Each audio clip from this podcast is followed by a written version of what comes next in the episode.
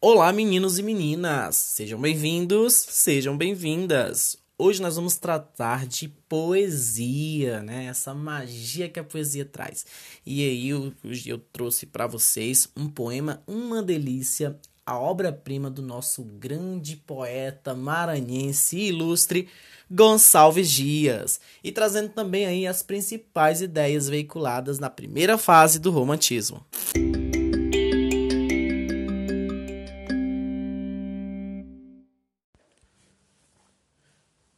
Juca Pirama é um marco da poesia indianista e do romantismo brasileiro, né? O, indianismo na poesia romântica, ele é a afirmação da nacionalidade e aí coloca o índio como herói nacional.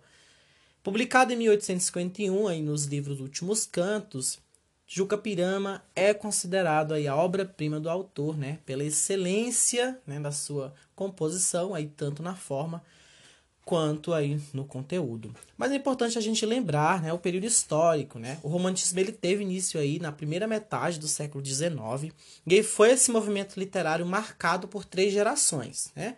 Com características muito específicas. O Gonçalves Dias foi um desses principais representantes do indianismo, mas na primeira geração, né? E qual era a intenção desse grupo né, de escritores da primeira geração? Era justamente exaltar as qualidades nacionais, né? Esses escritores eles tinham um projeto nacional né, de busca pela essa identidade brasileira. Né? Então, tentando romper aí com os padrões né, europeus e abordando na literatura assuntos mais nossos, trazendo manifestações populares mais brasileiros, né? evidenciando a nossa cultura, o nosso povo, a nossa natureza, a nossa língua. Então, muitos aspectos foram evidenciados dentro da, da, da, da poesia e da prosa também. Mas vamos lá. E por que o índio, né? Por que essa figura como central aí da poesia?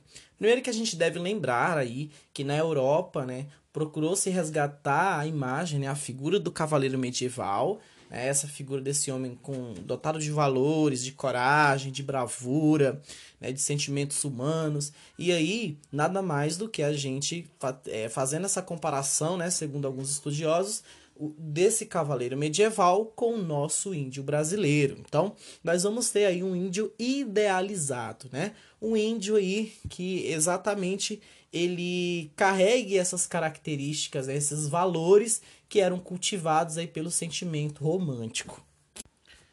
Então é importante a gente reiterar que um dos temas centrais aí do romantismo é justamente essa busca das origens da nacionalidade, né? de afirmarmos, de autoafirmarmos enquanto brasileiros, né? enquanto um, um, país que estava crescente né? e que estava formando-se enquanto nação. Então, no caso do brasileiro, os autores foram buscar essa referência em quem? Nos povos indígenas. Nada melhor do que a gente cultivar os nossos valores, os nossos códigos de honra, né? Então, to, tudo isso na figura do índio foram represent, é, representando todos esses brasileiros, né? E exaltando esses aspectos de, de civilidade e de nacionalismo.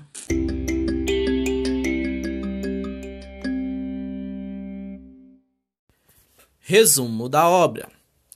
Observem aí que o título do poema ele já traz aí uma referência, né, essa língua tupi, né? Então, Jucapirama significa aquele que vai ser morto. E aí o poema descreve todo o drama vivido aí por um índio tupi, né, que foi sobreviv que é sobrevivente de sua tribo e que ele acaba sendo capturado aí pelos chimbiras e deve ser morto em um ritual de antropofagia, né? O que que era esse ritual de antropofagia?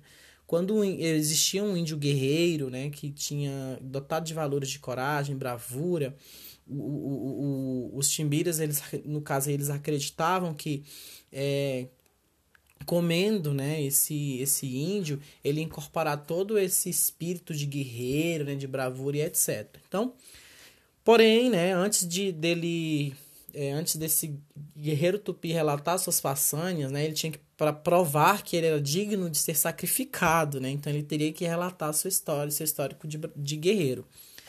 Então esse tupi ele revela que deixou o pai sozinho, né? O pai era velho, cego, então ele pediu para ser libertado, né, a fim de cuidar dele, né, que não deveria tardar a morrer. Então ele promete a ser prisioneiro depois que o pai morresse, Né?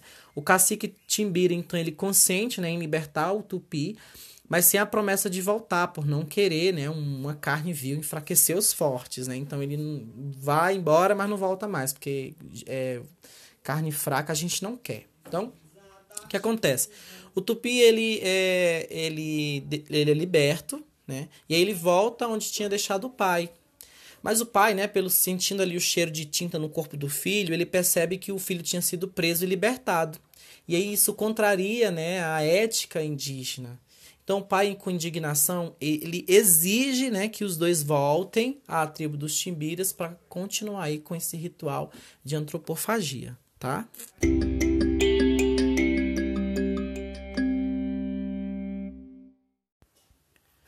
Análise da obra.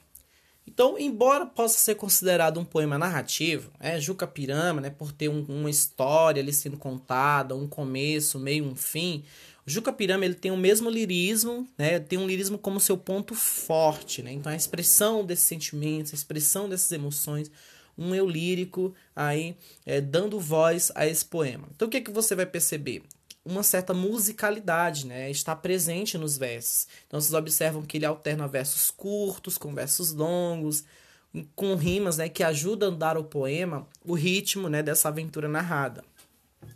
Então observem. Como vemos aí no poema, né, lá no, no, no texto que você provavelmente leu e lá no curta-metragem, a história do guerreiro tupi ela vai, ela torna-se uma lenda, né, recordada por muitos anos depois aí por um velho timbira.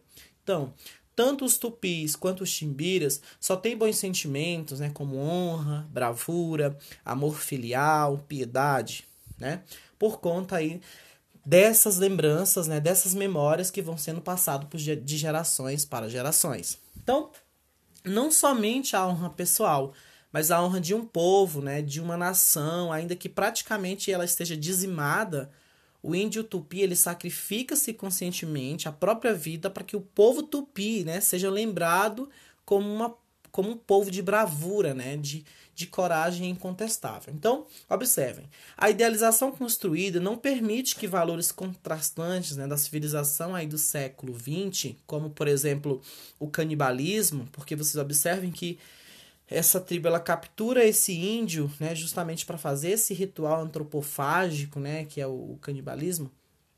É, eles não influenciam negativamente nessa visão idealizada do índio, né? Então, o que, que acontece? Fica implícito para nós aí que, mesmo depois de toda a conciliação, o guerreiro tupi ele foi realmente submetido ao ritual do sacrifício, né? Por mais que ele tentasse ele se desvencilhar, né? E o que parece natural aos olhos do poeta, né? Esse, esse, ritual, mas certamente muito estranho ao nosso, né? Mas devemos aí, portanto, ler que o poema, né? Levando em consideração esse contexto cultural da época em que foi escrito as tradições indígenas, é uma prática aí que é comum, né? Dentro da, dentro da cultura indígena. Nos últimos cantos, nós vamos perceber justamente a indignação do pai, né, quando o filho volta aí à tribo, depois de ser preso e libertado pelos timbiras, né, é, justificando aí justamente que teria que voltar por conta do pai cego, por conta do pai doente, por conta desse pai que já está velho. Observem que nesse, nos, nos cantos 8, o pai ele fica revoltado justamente porque um bom guerreiro ele jamais foge do combate, né? Então, é, esses valores de medo, de, de covardia não representam aí as suas tribos, né? A, tribo, a tribo tupi que de, há tanto tempo vem passando essa mensagem de geração em geração. Então, o que, que ele fala? Que lá nos cantos oitavos, vamos aí no canto oitavo, vamos ler aí os, os alguns versos. Então, ele coloca assim: Tu choraste em presença da morte? Na presença de estranho, choraste? Não descende o covarde do forte, pois choraste, meu filho, não és. Possas tu, descendente maldito, de uma tribo de nobres guerreiros, implorando cruéis forasteiros, seres presa de visaimorés? Possas tu, isolado na terra, sem arrimo e sem pátria, vagando, rejeitado da morte na guerra, rejeitado dos homens na paz, ser das gentes o espectro execrado, não encontres amor nas mulheres, teus amigos, se amigos tiveres, tenham alma em constante falas. Então, quer dizer, o fato dele fugir disso fará com que é, fugir da morte, né, todos irão rejeitá-lo. Ele manchará o nome, né, manchará todo o legado aí da tribo Tupi. Então, esse pai, ele prefere que o filho morra a manchar o nome da família, a manchar o nome da sua própria tribo, né? Então, esses elementos aí de, de esses valores de coragem, de tribo, né, de morrer, de você estar disposto a morrer pelo seu povo e pela sua nação, isso evidencia sentimentalismo de ufanismo, né, de, de orgulho à pátria, de nacionalismo em que, é, representando através da, da imagem do índio, a gente tem aí o brasileiro, certo? E, aí nós, e é por isso que nós dizemos que temos aí esse índio ideal, idealizado, né? Cara, porque o brasileiro, ele realmente nunca foi assim, tá legal? Fonte educação.globo.com